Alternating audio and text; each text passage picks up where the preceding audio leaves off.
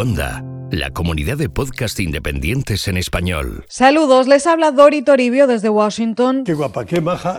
donde se ha vivido una semana muy interesante en cuestión de dinámicas geopolíticas y estratégicas de este mundo en el que vivimos. ¿Cómo ha dicho usted? Estoy hablando de las tensiones del presidente de Estados Unidos con los países aliados. Toma, tomate. Que han tenido su máxima expresión en la cumbre del G7 celebrada en Canadá. Gestos intensos, miradas de lado, sonrisas incómodas y apretones de mano que dejan marca. ¡Qué tensión, eh! Todo en la semana número 72 de Donald Trump en la Casa Blanca. Los hilos de Washington. Con Dori Toribio. El escenario fue idílico, eso sí, como siempre en estas cumbres del G7. Esta vez fue en el balneario canadiense de la Malbaie, en Quebec, pero los líderes de los países más industrializados del mundo tuvieron un encuentro menos romántico de lo que sugiere el entorno.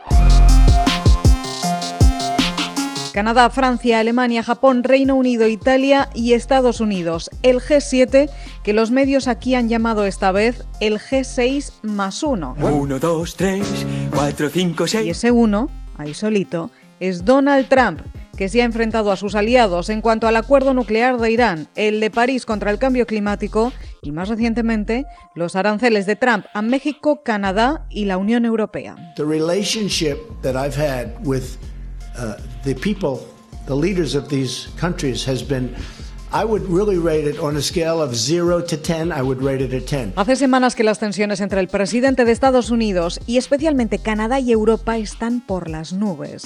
Finalmente Trump decidió imponer aranceles a las importaciones de acero y aluminio a sus aliados y estos respondieron con amenazas de retaliación, listas arancelarias contra Washington y protestas por la manera de tratar a los países más cercanos. Uy, uy, uy, uy. Las tensiones acabaron, como no, en Twitter. essayer de les présenter comme conformes au droit international commercial. El 7 de junio, horas antes de que arrancara la cumbre del G7, el presidente francés Emmanuel Macron lanzó un mensaje directo a Trump, en inglés. Ojo, ojo. Puede que al presidente estadounidense le dé igual estar aislado, pero a nosotros también nos da igual firmar un acuerdo de seis países si es necesario, porque estos seis países representan valores, un mercado económico y un peso de la historia que es ahora una verdadera fuerza internacional, escribió Macron. Nosotros los aliados no podemos entrar en una guerra comercial entre nosotros. Nuestros soldados están luchando codo a codo para defender nuestros valores. A lo que Trump no tardó en contestar. Trump tweeted Canadian Prime Minister Justin Trudeau, quote, is being so indignant and slammed both Trudeau and French President Emmanuel Macron for their tariffs on the U.S. Y contestó también en Twitter. Por favor, díganle al primer ministro Trudeau y al presidente Macron que están cobrando a Estados Unidos aranceles masivos y creando barreras no monetarias y que espero verles mañana. Se despedía Trump al anochecer con la promesa de poner América primero. Los hilos de Washington.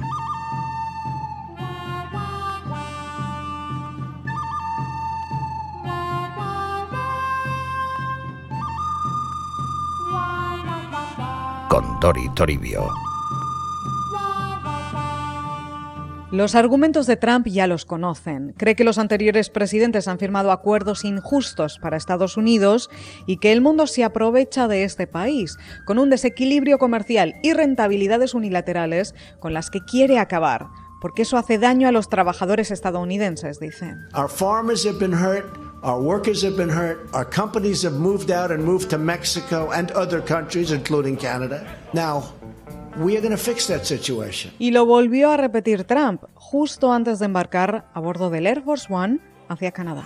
You know, whether you like it or not, and it may not be politically correct, but we have a world to run. And in the G7, which used to be the G8, they threw Russia out.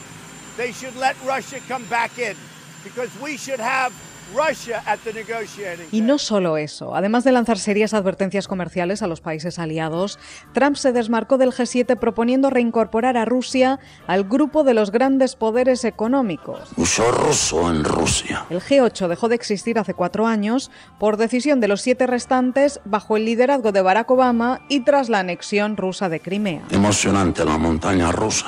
Pero Trump cree que es hora de echar pelillos a la mar, por el bien del mundo, dice, en misión de paz. We appreciate the working together with North Korea. They're really working very well with us.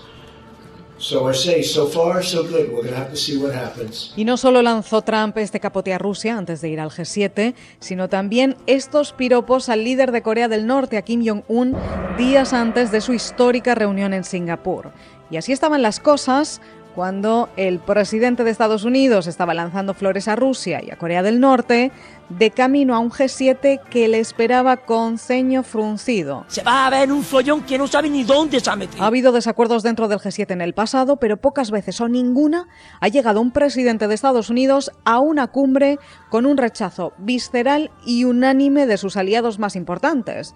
Decían aquí medios como el New York Times. President Trump has been running late all day. Uh, he was actually supposed to have a one-on-one meeting with the president of France, Emmanuel Macron, but that was supposed to begin at 11:20. Of course, now we are at 12:05 and he just landed in that beautiful La guinda es que además Trump llegó tarde y se tuvo que cancelar la reunión prevista con Macron en Quebec. Y además, la Casa Blanca anunció que no solo llegaba tarde, sino que Trump recortaría su estancia en la cumbre, saliendo antes de lo previsto hacia Singapur el sábado 9 de junio por la mañana, apenas 24 horas después de llegar. No, no, no, es tarde, es tarde ya. Adiós, ¿qué tal? Me voy, me voy, me voy. Sí hubo muchos gestos de buenas intenciones, mientras tanto.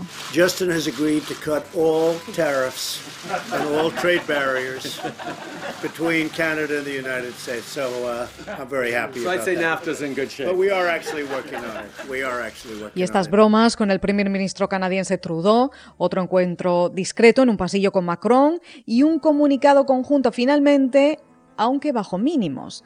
Pero en realidad poco más sabemos de esta cumbre, porque hubo muy poco acceso a la prensa. Sabemos que Trump se despidió con más amenazas y condiciones a los aliados. Because we people cannot continue to do that. We're like the piggy bank that everybody's robbing, and that ends. Y también sabemos que después de decir que sí al comunicado final, ese comunicado bajo mínimos, pero por lo menos había un comunicado final, y después de salir de la cumbre, de despedirse del G7, y cuando ya estaba a bordo del Air Force One, a Trump le entró un arrebato tuitero y dijo que no le había gustado la rueda de prensa final de Trudeau, que dijo que iba a imponer aranceles a Estados Unidos como respuesta a Trump y que a Canadá nadie la trataba así. that it's kind of. And I highlighted that it was not helping in our uh, renegotiation of NAFTA, that we move forward with retaliatory measures on July 1st, applying equivalent tariffs to the ones that the Americans have uh, unjustly applied to us. Además, Trudeau dio otros detalles desmintiendo a Trump sobre el estado de las negociaciones del NAFTA, por ejemplo. Eso es mentira. Así que el presidente de Estados Unidos, después de llamar a Trudeau deshonesto y débil en Twitter, porque no le dijo esto a la cara, sino cuando ya no estaba, ¡Cobarde! anunció que Estados Unidos no iba a firmar finalmente el comunicado conjunto, Toma, toma la liada. dando un portazo al G7 como no habíamos visto antes. Was this the plan all along, or was this completely a reaction to Justin Trudeau, the, the Canadian Prime Minister? Completely a reaction. I appreciate you putting that out there. Look, he said the U.S. is insulting. He said that Canada has to La administración Trump cree que el primer ministro canadiense les ha traicionado y apuñalado por la espalda.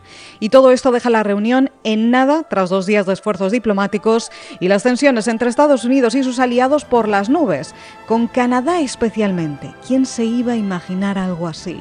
¿Quién te lo iba a decir? Hemos visto por primera vez claramente ese G6 más uno Y hemos visto también una cosa más. A ver. Desde el gobierno alemán se publicó una imagen muy tensa que ha dado la vuelta al mundo, con Trump sentado ante una mesa, con los brazos cruzados y el resto de líderes rodeándole de pie al otro lado de la mesa, liderados por Merkel. Oh, los alemanes se enfadan conmigo. Ay, mamá, qué miedo. Uh, los alemanes. Pero ¿qué más pasó a puerta cerrada? ¿Qué más se dijeron los líderes? ¿De dónde viene toda esta tensión? Eso no lo sabemos. Pero siempre está eso de... You are fake news. Y así están las cosas por aquí. Ahora estamos pendientes de ese momento histórico. Pues muy bien. Esa reunión entre el presidente de Estados Unidos y el líder de Corea del Norte en Singapur. Uno de esos primeros momentos para la historia. Otro momento más. Y lo contaremos aquí, en los hilos de Washington. Hasta entonces, que pasen ustedes una excelente semana.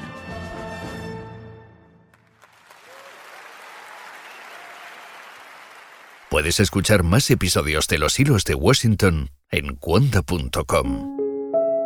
Y además encontrarás Las tres muertes de mi padre. El Comando Madrid de ETA mató a mi padre en un atentado en 1993. Durante 20 años no hice nada por saber la verdad. Ahora, y después de una larguísima investigación, sé que hay mucho más de lo que me contaron. Esta es la historia. Una investigación periodística de Pablo Romero. Descubre nuevos podcasts en cuonda.com, la comunidad de podcast independientes en español.